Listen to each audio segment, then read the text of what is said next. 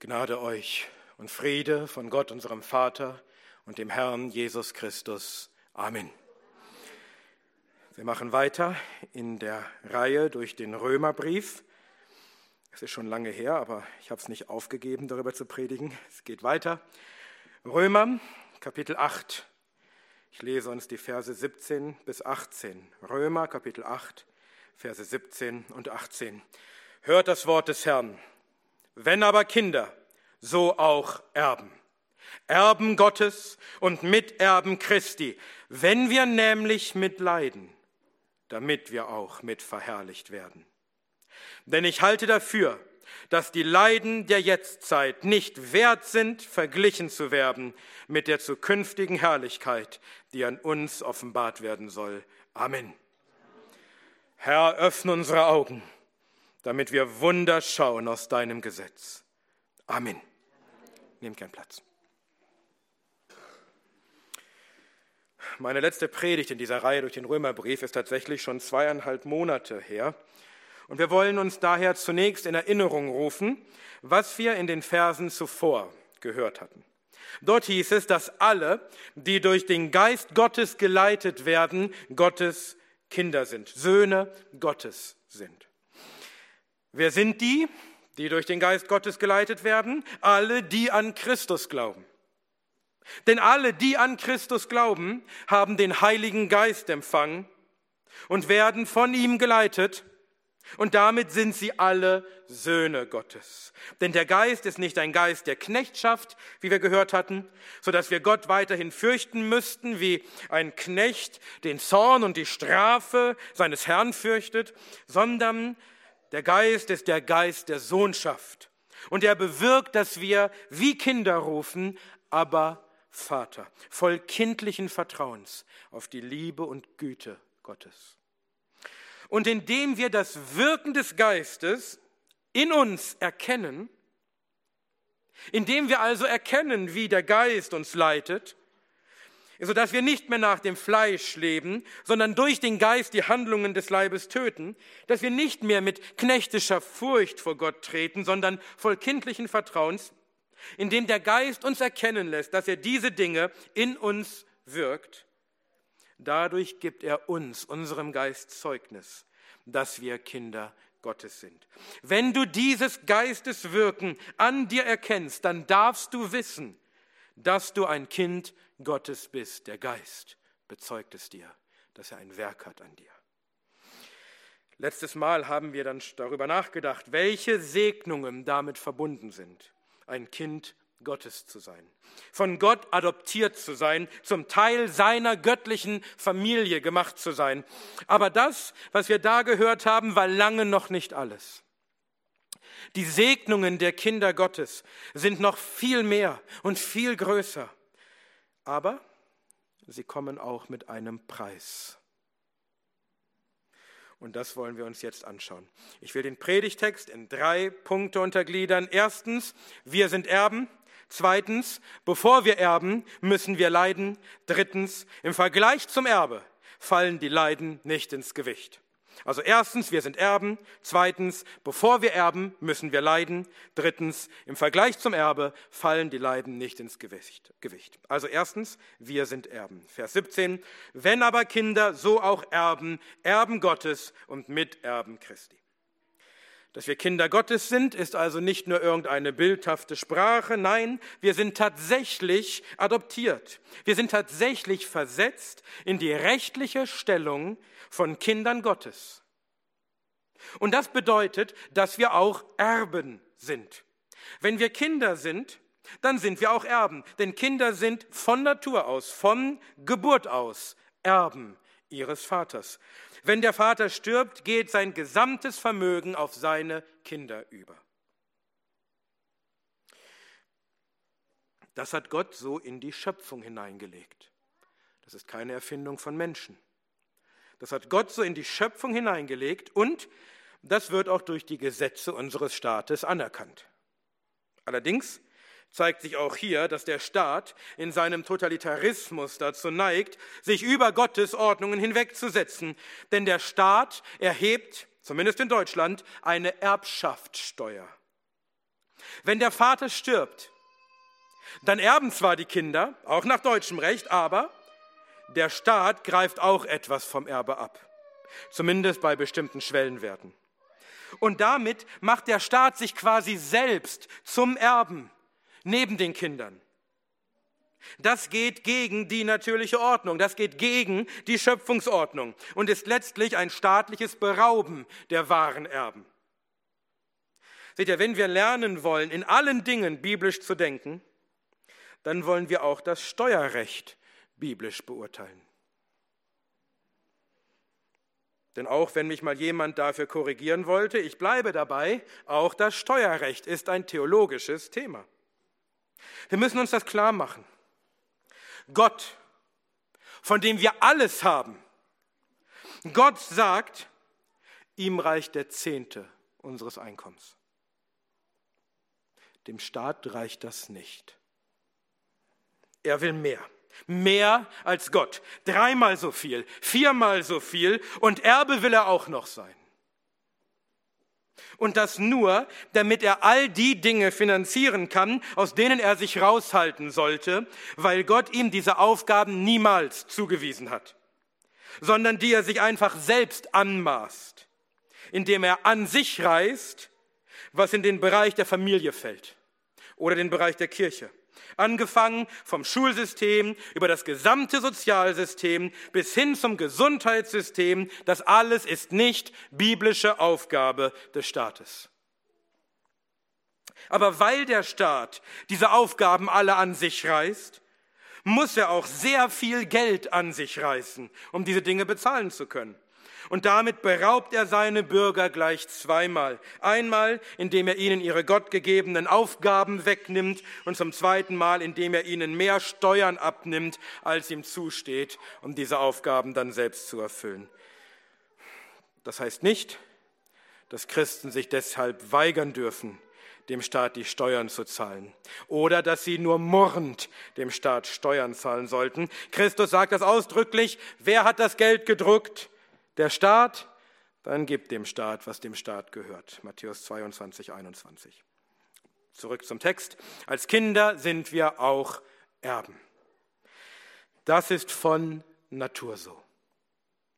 Wessen Erben sind wir? Gottes Erben.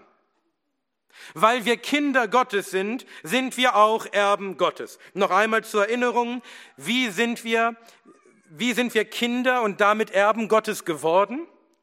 Durch den Glauben an Christus Jesus und an sein Evangelium. Dadurch haben wir den Geist der Sohnschaft empfangen und sind nun Kinder und damit Erben Gottes durch den Glauben an den Sohn. Das heißt, alles, da wir jetzt Erben sind, das heißt, alles, was Gott gehört, wird einst auch uns gehören als seinen Erben. Nur dass wir dieses Erbe nicht von Todeswegen antreten werden. Dann würden wir niemals erben, denn Gott stirbt nicht. Nein, Gott ist noch viel gütiger. Ein irdischer Vater kann sagen, na, wenn ich sterbe, dann kann ich mit meinem Vermögen sowieso nichts mehr anfangen, dann sollen es meine Kinder haben. Aber Gott gibt uns, seinen Kindern, alles zu Lebzeiten. Er hält sein Eigentum nicht fest, sondern will es uns mit warmer Hand geben will alles mit uns teilen, will uns alles schenken. Alles, was sein ist, soll auch unser sein. Und ich glaube, niemand von uns hat auch nur angefangen zu begreifen, was das bedeutet. Aber es wird geschehen, das ist absolut sicher. So sicher, wie der Erbfall im Natürlichen irgendwann eintritt so sicher wie der irdische Vater irgendwann stirbt und das Erbe dann auf die Kinder übergeht, so sicher ist auch unser Erbe, dass wir von Gott empfangen werden. Es ist keine Frage, ob wir es empfangen, die Frage ist nur, wann wir es empfangen. Wir werden das Erbe empfangen, aber wir werden es nicht alleine empfangen. Vers 17, wenn aber Kinder, so auch Erben, Erben Gottes und Miterben Christi. Wir sind nicht nur Erben Gottes, sondern auch Miterben Christi. Wenn ein Vater stirbt und mehrere Kinder hinterlässt, dann sind diese Kinder Miterben. Das heißt, sie die erben gemeinsam. Sie müssen sich das Erbe teilen. und so werden wir mit Christus gemeinsam erben. Das Erbe Gottes gehört uns zusammen mit Christus. Christus als eingeborener, einzig geborener Sohn Gottes ist natürlicherweise Erbe Gottes. Und weil wir, die wir eigentlich nicht Erbe Gottes wären, aber weil wir durch den Glauben in Christus sind, weil wir eins gemacht sind mit ihm in der Taufe, weil er uns loskaufte, damit wir die Sohnschaft empfingen und uns seinen Geist der Sohnschaft gab, darum werden wir auch mit ihm erben. Wir sind tatsächlich dem eingeborenen Sohn Gottes gleichgestellt, weil wir in ihm sind, weil unsere Identität in ihm ist und weil wir deshalb auch mit ihm erben als Miterben. Gott behandelt uns wirklich wie seinen eingeborenen Sohn, auch beim Erbe. Und Christus behandelt uns wirklich als Brüder, auch beim Erbe. Und auch wenn das Erbe hier auf Erden oft zu Streit unter Brüdern führt, Lukas 12, Vers 13, teilt Christus das Erbe gerne mit uns. Ohne Streit, ohne Neid. Was ist nun dieses Erbe Gottes, das wir mit Christus erben werden? Wir wissen, dass dieses Erbe gewaltig sein muss. Denn Menschen sind bereit dafür zu töten. Wie die Führer des jüdischen Volkes über Jesus sprachen, dieser ist der Erbe, kommt, lasst uns ihn töten und das Erbe wird unser sein. Markus 12, Vers 7. Was ist also dieses Erbe, das Gott uns geben wird? Die einfache Antwort ist alles. Alles. Alles ist Gottes Eigentum. Und alles will er mit uns teilen. Es gibt nichts, was Gott nicht gehört. Und nichts, was wir nicht erben werden. Wie es Abraham Kuyper sagte, es gibt nicht einen Quadratmeter, von dem Christus nicht sagt, meins. Und wie Paul Wascher es einmal eindrücklich in einer Predigt sagte, wenn Christus wiederkommt, dann wird er seine Hände ausstrecken und sagen, meins, meins. Aber dann, dann wird er sich zu uns wenden und wird seine Hände auftun und sagen, Brüder, unser. Wir wollen uns etwas genauer anschauen, was dieses Erbe umfasst. Zum einen umfasst es unsere Errettung. Wir sollen die Errettung erben. Hebräer 1, 14. Das meint die Errettung von unseren Sünden und von dem kommenden Zorn Gottes. Die Errettung von Hölle und vom Tod. Und damit, wenn wir vom Tod errettet werden, damit erben wir dann auch das ewige Leben. Wir sind Erben nach der Hoffnung des ewigen Lebens. Titus 3, Vers 7.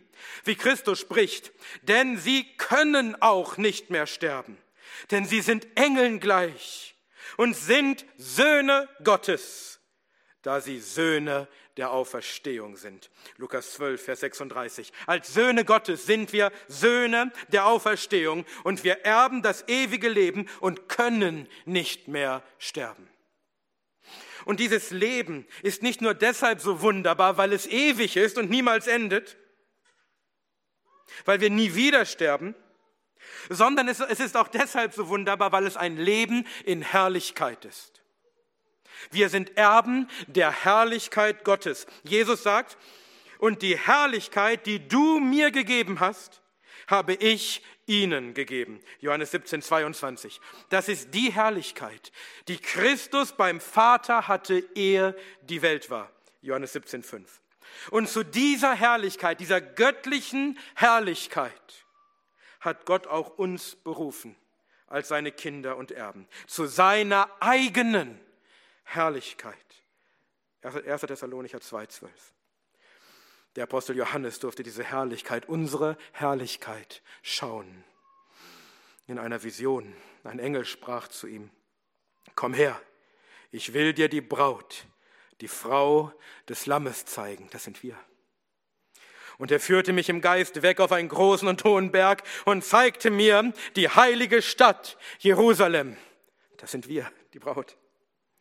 Herabkommt aus dem Himmel von Gott, und sie hatte die Herrlichkeit Gottes. Offenbarung 21, 9 bis 11. Wir, die Braut des Lammes, das himmlische Jerusalem, wir werden die Herrlichkeit Gottes haben. Und es muss ja auch so sein, denn wie könnten, wie könnten wir eine passende Braut sein für Christus, wenn wir nicht die Herrlichkeit Gottes hätten?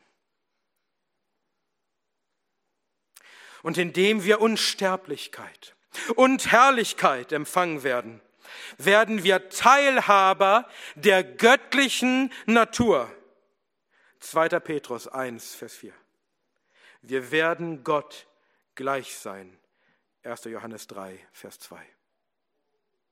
Jesus beschreibt diesen Zustand so. Dann werden die Gerechten leuchten wie die Sonne in dem Reich ihres Vaters. Wer Ohren hat zu hören, der höre. Matthäus 13, 43. Wir werden die Herrlichkeit Gottes, die Herrlichkeit Christi haben. Wir werden verwandelt werden und leuchten wie die Sonne, so wie Christus vor seinen Jüngern verwandelt wurde und sein Angesicht leuchtete wie die Sonne. Matthäus 17, 2. Hörst du das? Hast du Ohren zu hören, dann höre. Höre diese wunderbaren Dinge. Höre, welche Herrlichkeit der Vater Gott denen geben wird, die glauben an seinen Sohn. Willst du nicht auch dazugehören? Willst du diese Herrlichkeit des ewigen Lebens bei Gott nicht auch erben? Wenn du es willst, dann glaube. Glaube an Christus Jesus. Glaube an das Evangelium. Und du wirst ein Sohn und ein Erbe Gottes sein. Aber wir werden nicht nur so herrlich sein, wie Christus herrlich ist, wir werden auch mit ihm herrschen. Auch seine Herrschaft wird er mit uns teilen, werden wir mit ihm erben. Wir werden mit Christus sitzen auf seinem Thron. Offenbarung 3.21. Wir werden mit ihm richten. Wir werden sogar Engel richten. 1. Korinther 6, Vers 3. Und wir werden mit ihm herrschen in Ewigkeit. Seht ihr? Gott hat uns Menschen gemacht, um zu leben und zu herrschen. Das war der Auftrag, der Schöpfungsauftrag an den Menschen. Aber als wir in Adam fielen, verloren wir beides. Wir wurden Sklaven der Sünde und der Tod drang zu uns allen durch. Aber Christus stellt alles wieder her. Er stellt das Paradies, er stellt Eden wieder her, nur noch besser. Wir werden wieder leben, und zwar ewig, und kein Sündenfall wird uns das mehr rauben können. Und wir werden wieder herrschen. Worüber werden wir herrschen? Wenn wir mit Christus herrschen, worüber herrscht Christus? Über sein Reich? Über das Reich Gottes? Und was umfasst dieses Reich? Alles. Die ganze Welt, den ganzen Kosmos. Und das werden wir mit Christus erben. Wir werden der Welt Erbe sein. Römer 4, 13. Denn wir werden Miterben Christi sein und Christum ist alles gegeben, alle Gewalt im Himmel und auf der Erde. Matthäus 28, 18. Gott hat ihn gesetzt über die Werke seiner Hände, alle Werke seiner Hände. Und er hat alles seinen Füßen unterworfen und hat nichts gelassen, was ihm nicht unterworfen wäre. Hebräer 2, 7 und 8. Er ist gesetzt über jedes Fürstentum und jede Gewalt und Kraft und Herrschaft und jeden Namen, der genannt wird, Epheser 1, 22. Und Gott hat ihm die Nationen zum Erbteil gegeben und die Enden der Erde zum Besitztum, Psalm 2, Vers 8, und hat ihn gesetzt zum Erben aller Dinge, Hebräer 1, 2. Und so werden auch wir mit ihm alles erben. So rühme sich denn niemand der Menschen, denn alles ist euer. Es sei Paulus oder Apollos oder Kephas, es sei Welt oder Leben oder Tod, es sei Gegenwärtiges oder Zukünftiges, alles ist euer. 1. Korinther 3, 21, 22. Und dazu, dazu erben wir Frieden und Freude, die allen Verstand übersteigt, die nie ein Mensch empfunden hat, was noch kein Auge je gesehen und kein Ohr je vernommen hat. Johannes beschreibt es wie folgt. Und ich hörte eine laute Stimme aus dem Thron sagen, siehe, die Hütte Gottes bei den Menschen, und er wird bei ihnen wohnen, und sie werden sein Volk sein, und Gott selbst wird bei ihnen sein, ihr Gott. Und er wird jede Träne von ihren Augen abwischen, und der Tod wird nicht mehr sein, noch Trauer, noch Geschrei, noch Schmerz wird mehr sein, denn das Erste ist vergangen. Und der, der auf dem Thron saß, sprach, siehe, ich mache alles neu. Und er spricht zu mir, schreibe.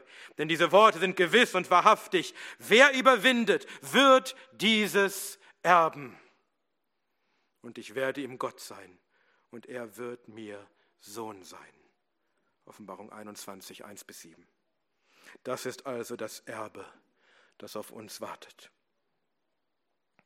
Paulus fasst es in einem Wort zusammen wenn er gleich in unserem Vers spricht von unserer Verherrlichung. Das ist es, was wir erben. Wir werden verherrlicht.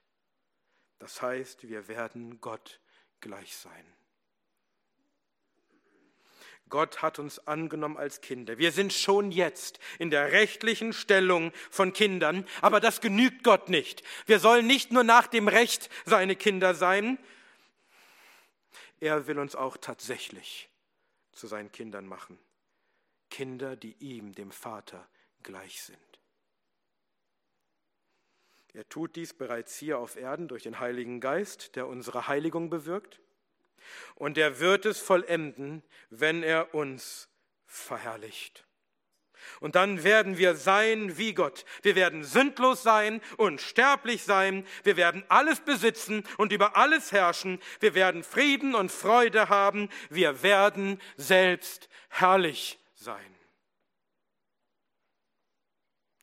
Und nur damit mich niemand falsch versteht, denn es gibt einige abscheuliche Irrlehrer, die behaupten, wir würden selbst zu Göttern werden. Das ist verachtens- und verdammenswert. Wir werden Gott gleich sein, aber wir werden nicht Gott sein. Gott allein ist und bleibt der einzig wahre Gott. Wir werden Leben und Unsterblichkeit haben. Wir werden Herrschaft und Herrlichkeit haben, aber nur weil Gott uns an diesen Dingen teilhaben lässt. Wir können diese Dinge nur von ihm empfangen mit leeren Händen. Er aber ist die Quelle dieser Dinge. Er ist das Leben. Er ist der Herrscher über alles, denn er hat alles geschaffen. Er wird immer der Schöpfer sein. Und wir werden immer seine Geschöpfe sein.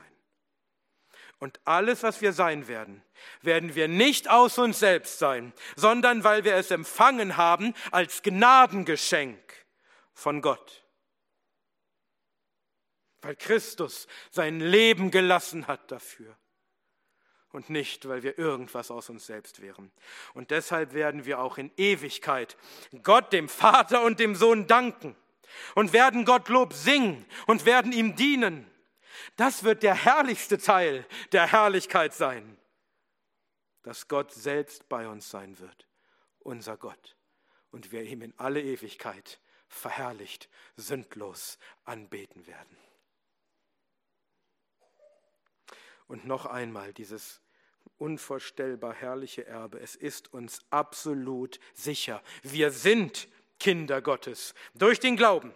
Und damit sind wir auch Erben. Und wir wissen, dass wir das Erbe antreten werden, weil wir den Heiligen Geist haben, der das Unterpfand, die Garantie unseres Erbes ist. Epheser 1, 14. Und dieses Erbe, es verfällt nicht. Es wird nicht von Rost oder Motten gefressen und niemand kann es uns rauben. Kein Dieb kann es uns wegnehmen.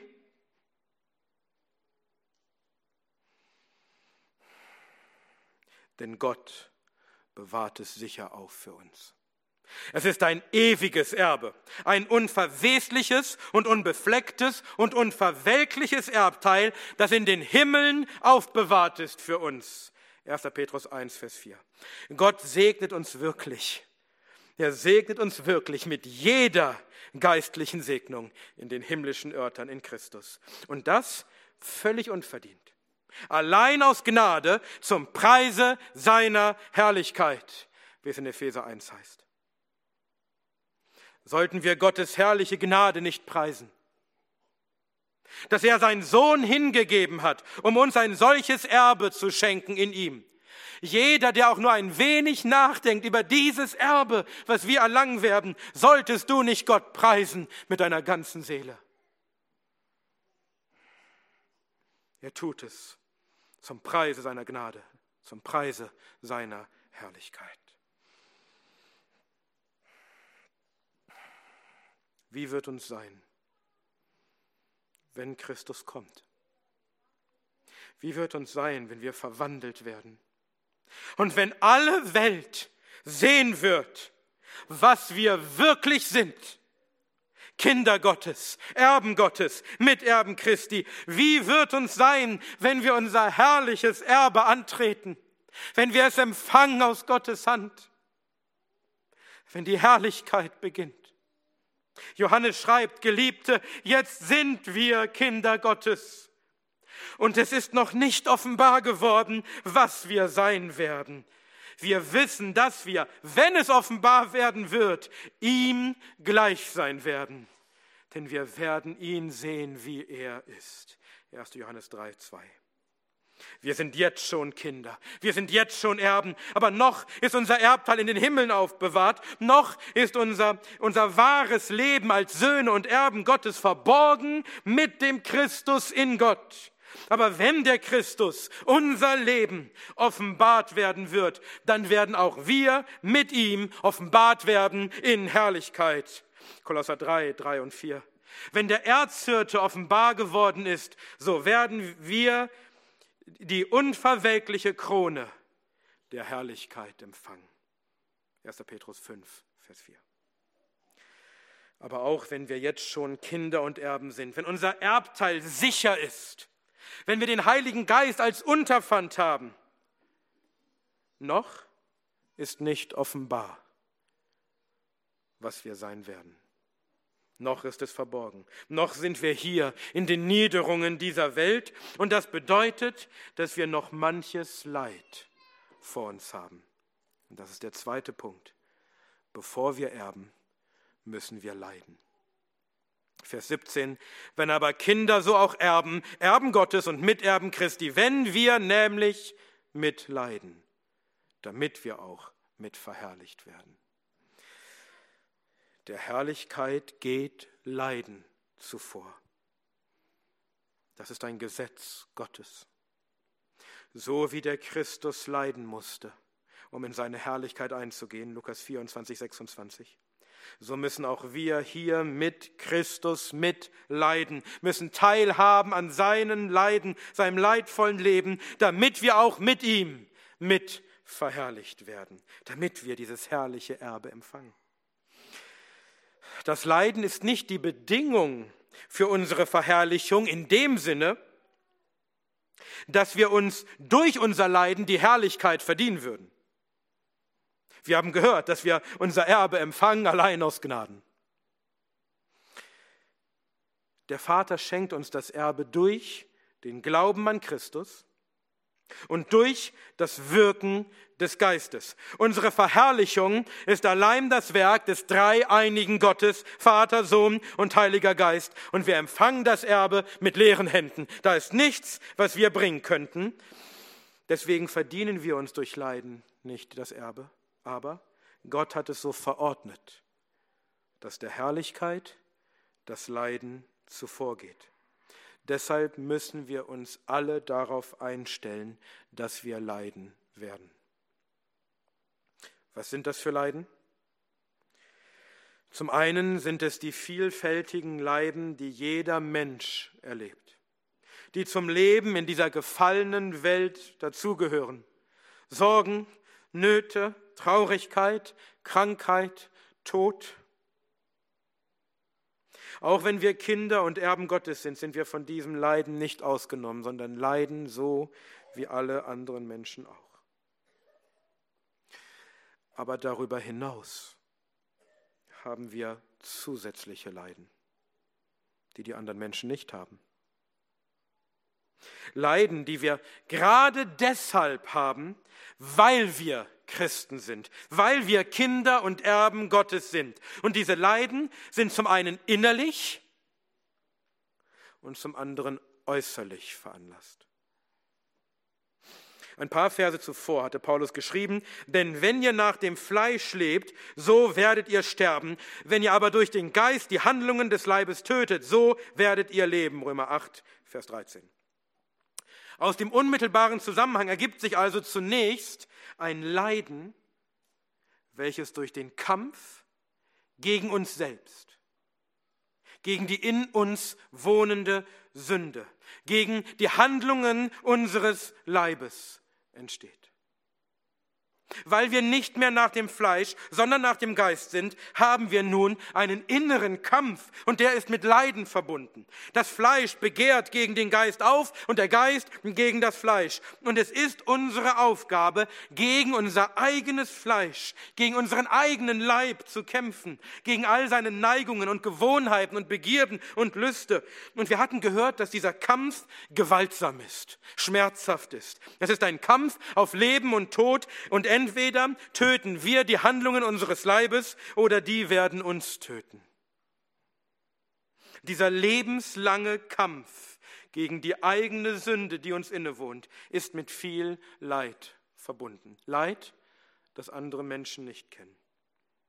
Welcher Christ könnte nicht manchmal verzweifeln, wenn er seine Sünden und sein eigenes Versagen sieht, wenn er den Kampf mal wieder verloren hat? So wie Paulus am Ende von Kapitel 7 ausrief, ich elender Mensch, wer wird mich retten von diesem Leib des Todes? Römer 7, 24. Das Leben als Christ ist auch, nicht nur, aber auch geprägt von Leiden aufgrund des inneren Kampfes gegen die eigene Sünde und aufgrund des häufigen Unterliegens in diesem Kampf. Das sind die inneren Leiden, die wir als Christen haben müssen. Und dann gibt es etliche Leiden, die von außen auf uns eindringen, weil wir Kinder und Erben Gottes sind. Denn weil wir Kinder Gottes sind, sind wir nicht mehr von dieser Welt, auch wenn wir noch in dieser Welt sind, sondern wir sind aus Gott. Und die ganze Welt um uns herum liegt in dem Bösen. 1. Johannes 5, Vers 19.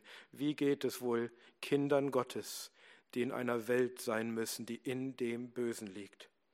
Weil wir nicht mehr von der Welt sind, hasst uns die Welt. So wie sie Christus gehasst hat. Und verachtet uns die Welt, so wie Christus verachtet war. Und verfolgt uns die Welt, so wie sie Christus verfolgt hat. Johannes 15, 18 bis 20. Und so, wie sie auch die Propheten und die Apostel und alle treuen Christen seit jeher verfolgt hat. Denn alle, die Gott selig leben wollen in Christus Jesus, werden verfolgt werden. 2 Timotheus 3, Vers 12. So ging es den Gläubigen schon immer. Wir haben so viele Beispiele davon in der Schrift extra aufgeschrieben, für uns zur Ermahnung, zur Ermutigung. Es heißt im Hebräerbrief, andere aber wurden durch Verhöhnung und Geißelung versucht und dazu durch Fesseln und Gefängnis. Sie wurden gesteinigt, zersägt, starben durch den Tod des Schwertes, gingen umher in Schafpelzen, in Ziegenfällen, hatten Mangel, Drangsal, Ungemach. Sie, deren die Welt nicht wert war, irrten umher in Wüsten und Gebirgen und Höhlen und in Klüften der Erde. Hebräer 11, 36 bis 38. Und bei den Aposteln ging es gerade genau so weiter, wie Paulus schreibt, dass sie verachtet sind und geschmäht und verfolgt und gelästert, wie sie Hunger und Durst leiden, nackt sind, mit Fäusten geschlagen werden und keine bestimmte Wohnung haben. Sie sind wie der Kehricht, der Dreck der Welt, wie Abschaum 1. Korinther 4, 10 bis 13. Und im zweiten Korintherbrief beschreibt er diese Dinge noch viel ausführlicher, was er leiden musste für Christus. Niemand von uns muss das leiden, was Paulus leiden musste. Denn Gott hatte ihm verheißen, dass er besonders leiden müsse. Aber wir alle, alle Christen müssen leiden. Denn jeder, der Jesus nachfolgen will, muss sein Kreuz auf sich nehmen. Matthäus 16, 24. Und wir müssen, wir müssen durch viele Trübsale in das Reich Gottes eingehen. Apostelgeschichte 14, 22. So hat es Gott verordnet. Du kommst nicht in das Reich Gottes, es sei denn durch viele Trübsale. Das ist der Weg dorthin, den Gott verordnet hat.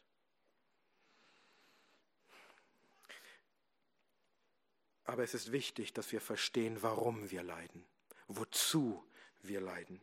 Jemand sagte einmal, was wir als sinnvoll erkennen, können wir tragen.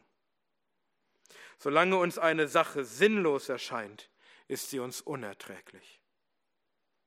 Damit wir als Christen Leid ertragen können, mit Leid richtig umgehen können, müssen wir verstehen, dass unsere Leiden nicht sinnlos sind, sondern dass sie einen Zweck erfüllen, und zwar einen herrlichen Zweck, nämlich unsere Verherrlichung.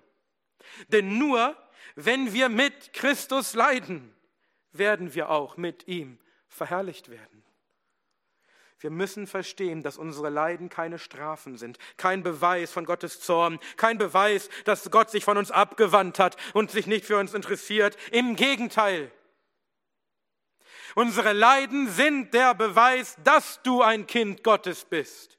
Denn dein Vater Gott erzieht dich, damit du einst sein Erbe empfangen kannst. Im Hebräerbrief heißt es, denn wen der Herr liebt, den züchtigt er. Er geißelt aber jeden Sohn, den er aufnimmt. Was ihr erduldet, ist zur Züchtigung. Gott handelt mit euch als mit Söhnen. Denn wer ist ein Sohn, den der Vater nicht züchtigt? Wenn ihr aber ohne Züchtigung seid, deren alle teilhaftig geworden sind, so seid ihr denn Bastarde und nicht Söhne. Zudem hatten wir auch unsere Väter nach dem Fleisch als Züchtiger und scheuten sie. Sollen wir uns nicht vielmehr dem Vater der Geister unterwerfen und leben? Denn jene zwar züchtigten uns für wenige Tage nach ihrem Gutdünken, er aber zum Nutzen, damit wir seiner Heiligkeit teilhaftig werden. Hebräer 12, 6 bis 10.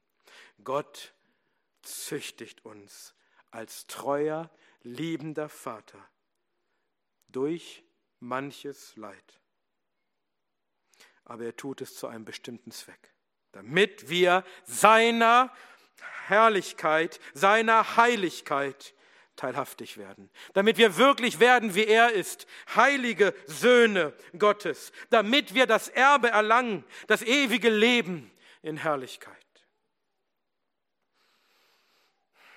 Diese Leiden sind nötig wie auch Petrus schreibt, die ihr jetzt eine kurze Zeit, wenn es nötig ist, betrübt seid durch mancherlei Versuchungen.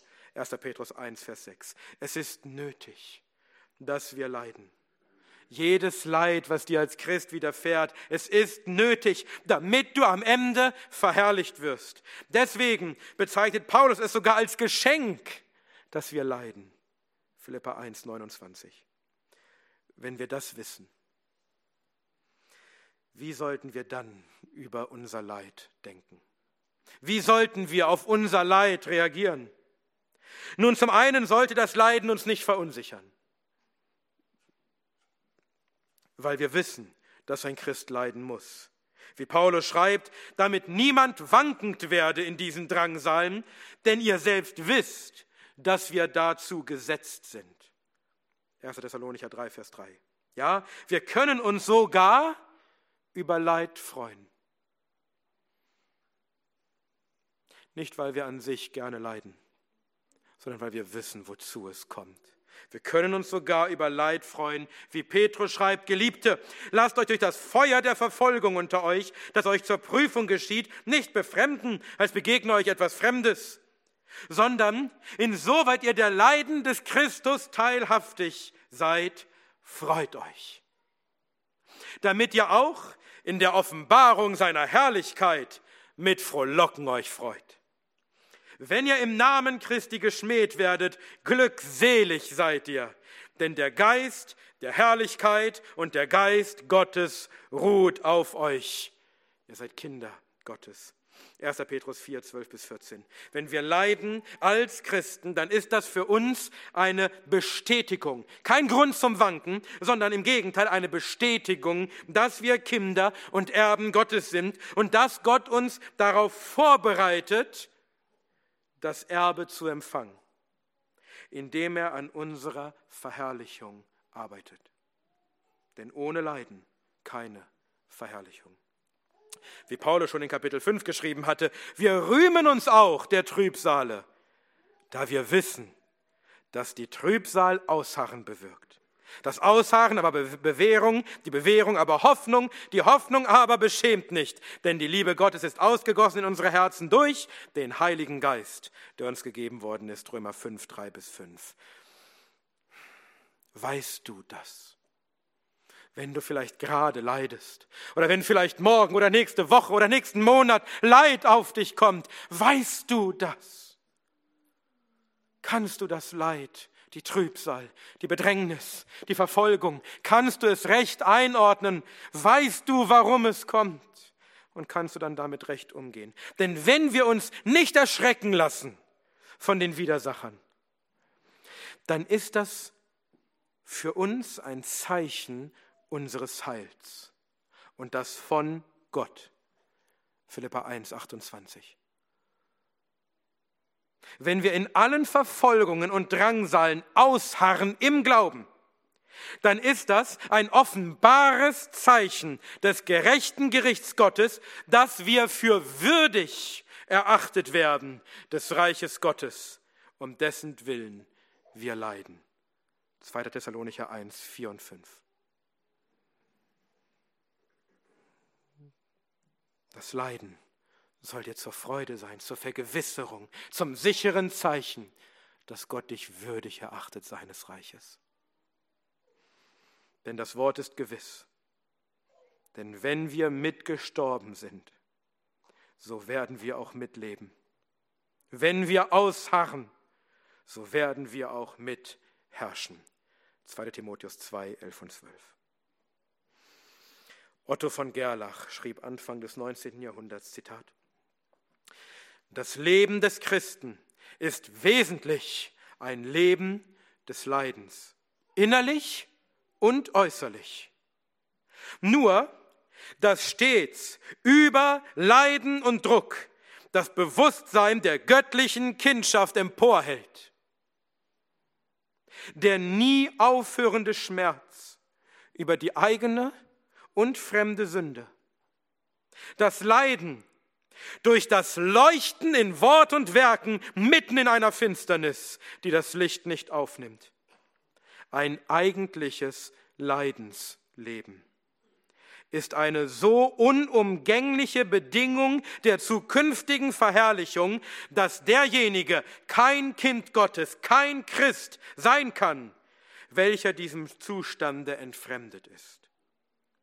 Denn nur indem der Christ durch den Glauben so innig verbunden wird mit seinem Heilande, dass Christus selbst in ihm lebt, er also ein dem Leben Christi auf Erden gleichartiges Leben führt, also ein Leben des Leidens, in dieser Welt führt, nur so hat er Hoffnung auf die zukünftige Herrlichkeit. Wir müssen mit Christus leiden in dieser Welt damit wir mit ihm verherrlicht werden. Wenn wir mit Christus leiden, dann wissen wir, dass wir auch mit ihm verherrlicht sein werden in Ewigkeit. Wenn wir wissen, dass uns nach dem Leiden die Herrlichkeit erwartet, sollten wir dann nicht mit Hoffnung leiden, sogar mit Freude. Wenn das nächste Mal Leid auf dich kommt, lass es dich nicht befremden. Frag nicht, wieso kommt das, warum mir. Du leidest, damit du mit verherrlicht wirst. Zur Klarstellung. Das alles gilt nur, wenn du wirklich als Christ leidest. Weil du ein Kind Gottes bist, weil du seinen Geboten gehorchst, weil du gegen die Handlungen deines Fleisches, gegen die Sünde kämpfst. Wenn du leidest, weil du in deinen Sünden und deinem Ungehorsam gegenüber Gottes Geboten verharrst, dann gilt das hier nicht für dich. Dann leidest du zurecht. Immer wieder erzählen, erzählen mir Menschen, wie sie leiden, weil sie keine Gemeinde haben. Vielleicht schon seit vielen Jahren nicht. Oder in einer schlechten Gemeinde sind. Oder weil sie in Sünden leben, vielleicht mit einem gottlosen Mann zusammenleben. Aber sie ändern nichts daran. Sie verlassen ihre Gemeinde nicht, sie ziehen nicht um, um sich einer guten Gemeinde anzuschließen, sie verlassen ihren Liebhaber nicht, sie brechen nicht mit den Sünden in ihrem Leben. Das ist nicht das Leiden, um das es hier geht. Dieses Leiden kann dir keine Zuversicht geben, dass du ein Kind Gottes bist und verherrlicht werden wirst. Das ist ein berechtigtes Leiden wegen deiner eigenen Sünden. Das sollte dich nicht freuen. Das sollte dir Furcht machen. Aus diesem Leid solltest du dich schnell befreien, indem du endlich tust, was Gott sagt. Und nun zum dritten und letzten Punkt, der uns hilft, unser Leiden als Christen noch einmal recht zu bewerten. Drittens, im Vergleich zum Erbe fallen die Leiden nicht ins Gewicht. Vers 18, denn ich halte dafür, dass die Leiden der Jetztzeit nicht wert sind, verglichen zu werden mit der zukünftigen Herrlichkeit, die an uns offenbart werden soll. Das griechische Wort, das Paulus hier benutzt, das mit dafürhalten übersetzt wird, ist logizomai. Von diesem Wort haben wir zum Beispiel das Wort Logarithmus. Es bedeutet, etwas zu berechnen oder etwas abzuwägen. Und hier legt Paulus nun zwei Dinge auf die Waagschalen. In die eine Waagschale legt er die Leiden der Jetztzeit.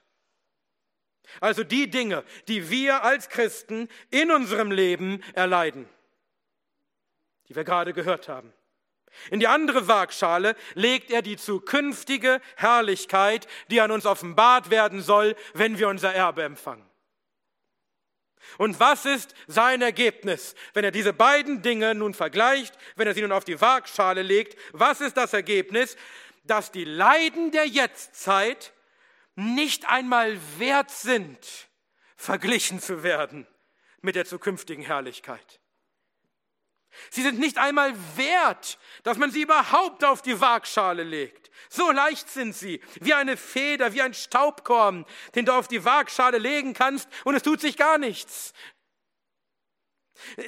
Sie sind auch nicht einmal wert, in die, in die Berechnung mit einzufließen. So irrelevant sind sie. Sie beeinflussen das Ergebnis der ganzen Rechnung nicht einmal in der zehnten Nachkommastelle. Sie sind wie nichts, völlig unbedeutend. Man muss sie nicht einmal beachten. Sie sind es nicht wert. Man kann sie einfach unter den Tisch fallen lassen. Du willst das Leiden der Jetztzeit berechnen, abwägen mit der Herrlichkeit, die kommt. Das ist schon der erste Denkfehler. Sie sind überhaupt nicht wert, überhaupt abgewogen, überhaupt berechnet zu werden. Und sie sind so unwichtig, so völlig unbedeutend in zweierlei Hinsicht. Erstens in ihrer zeitlichen Dauer und zweitens in ihrem Gewicht. Zum einen sind sie nur die Leiden der Jetztzeit, wie Paulus schreibt. Der Jetztzeit. Sie sind nur wie ein Hauch. Sie dauern nur eine kurze Zeit. Sie mögen dir lange vorkommen, aber selbst wenn du 80 Jahre lang leiden solltest, in Gottes Zeitrechnung sind das nicht einmal zwei Stunden. Denn bei ihm sind tausend Jahre wie ein Tag. 2. Petrus 3, Vers 8. Im Vergleich zur Ewigkeit sind all deine Leiden in diesem Leben nicht einmal wert erwähnt zu werden. So kurz sind sie. Sie verschwinden einfach im Vergleich zur gewaltigen Größe der Ewigkeit. So wie du in einem, wenn du in einem Flugzeug bist. Je höher das Flugzeug steigt, desto mehr kannst du sehen von der Erde, aber auch desto kleiner werden die Einzelheiten, bis sie ganz verschwunden sind, bis niemand sie mehr wahrnehmen kann. Bei einer Flughöhe von 10.000 Metern kannst du auf der Erde kein Mensch, kein Auto mehr erkennen. So ist es mit der Ewigkeit. Wenn wir uns bewusst machen, wie groß die Ewigkeit ist, werden unsere kurzen Leiden so klein, wie ein Auto aus 10.000 Metern Höhe, so klein, dass man sie nicht mehr ausmachen kann.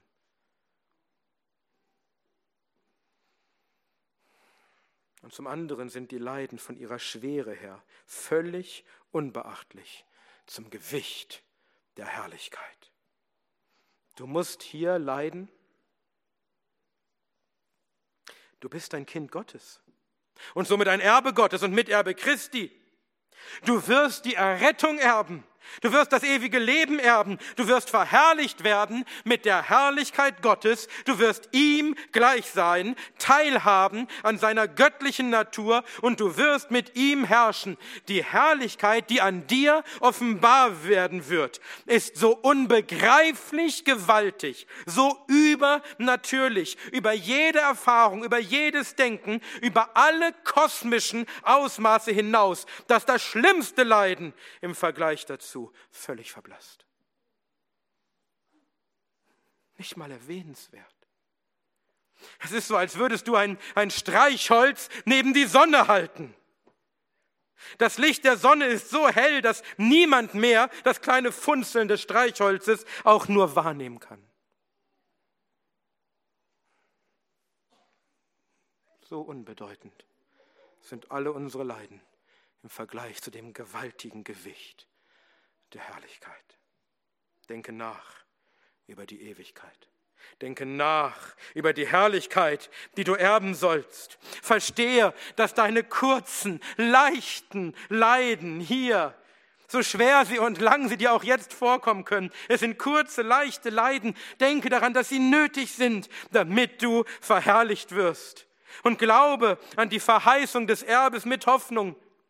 Glaubst du, dass wenn Christus kommt, und du verwandelt wirst und du das Erbe empfängst, glaubst du, dass du im nächsten Augenblick noch irgendeinen Gedanken hast an all dein Leiden hier? Glaubt ihr, die Märtyrer, die verherrlicht sind, haben noch einen Gedanken an ihr Leiden hier auf der Erde? Es ist nicht wert, daran überhaupt noch einen Gedanken zu verschwenden.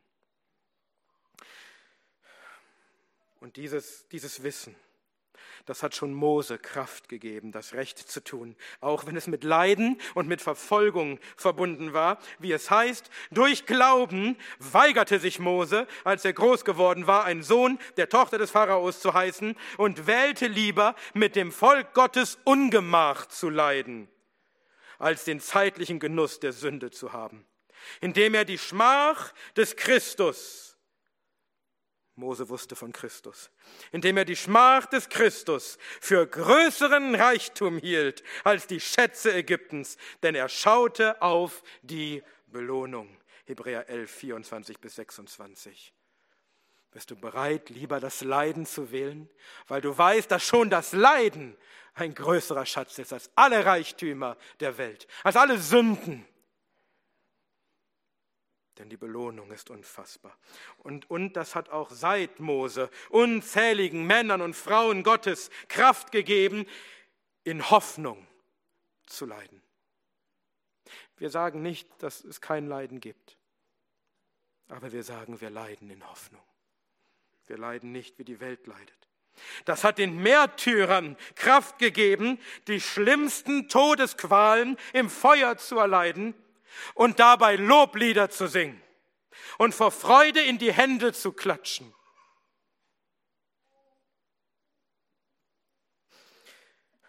Wenn deine Leiden auch überreichlich sein mögen, so ist auch durch den Christus dein Trost überreichlich.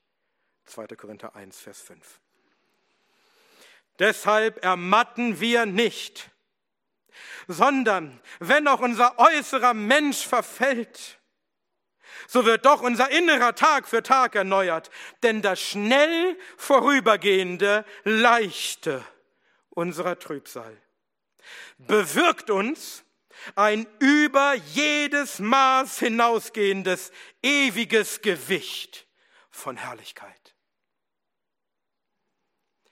Indem wir nicht das anschauen, was man sieht, nicht unser Leiden in dieser Welt, sondern das, was man nicht sieht. Denn das, was man sieht, ist zeitlich, das aber, was man nicht sieht, ewig. Wir schauen auf das, was wir noch nicht sehen können mit unseren Augen. Wir schauen auf unser ewiges Erbe. 2. Korinther 4, 16 bis 18. Oder wie es der Psalmist so einfach und schön ausdrückt, vergeht mein Fleisch und mein Herz, der Fels meines Herzens und mein Teil ist Gott auf ewig. Psalm 73, 26.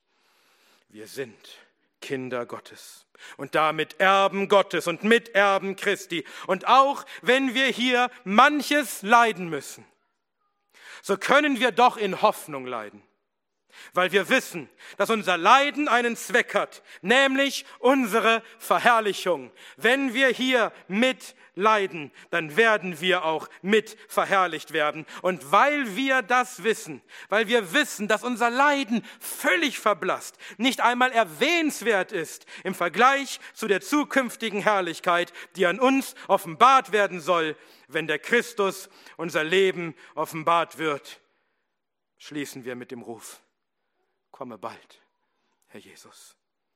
In dem Namen Gottes, des Vaters, des Sohnes und des Heiligen Geistes. Amen.